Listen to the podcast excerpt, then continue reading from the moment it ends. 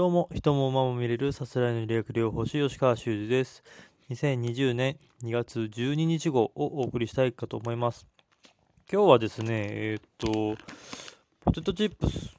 を食べて、まあ、食レポみたいなことやってみたいかなと思います。食べるポテトチップスが、えっと、ラジオから生まれたポテトチップス第2弾。エアジーとカルビーがコラボして作ったニンニクが効いたスパイシーベジタブルスープカレー味のポテトチップス。まあ、北海道限定になります。で、えっ、と、2月11日ですね、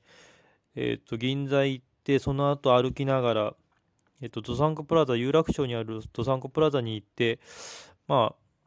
相当人気の商品だと思ったので、あるかないかどうか分かんなかったんですけども、行ってみたら、結構並んでたので、一箱買ってみました。で、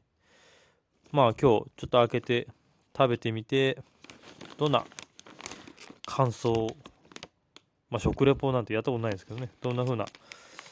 味なのかっていうのをちょっとリポートしたいかなと思います。開けてみますね。よし、開けました。えっとあ、匂いは、そうですね、スパイシーな匂いがしますね。袋を開けると。あ、堅揚げなので、一つ一つはそんなにチップスとしては大きくない感じですね。すごい、スパイスの効いた匂いがします。じゃあ一口食べてみます。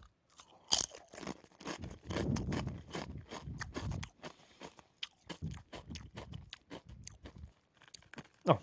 これはうまいですね。堅揚げ。友達ポテトチップス食べないんですけど、この堅揚げ感は、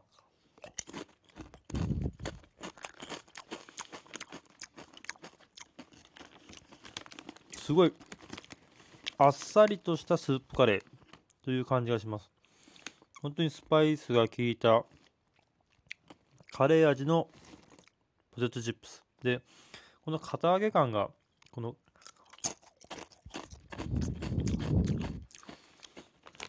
この音が本当に歯切れが良くて食べ応えのある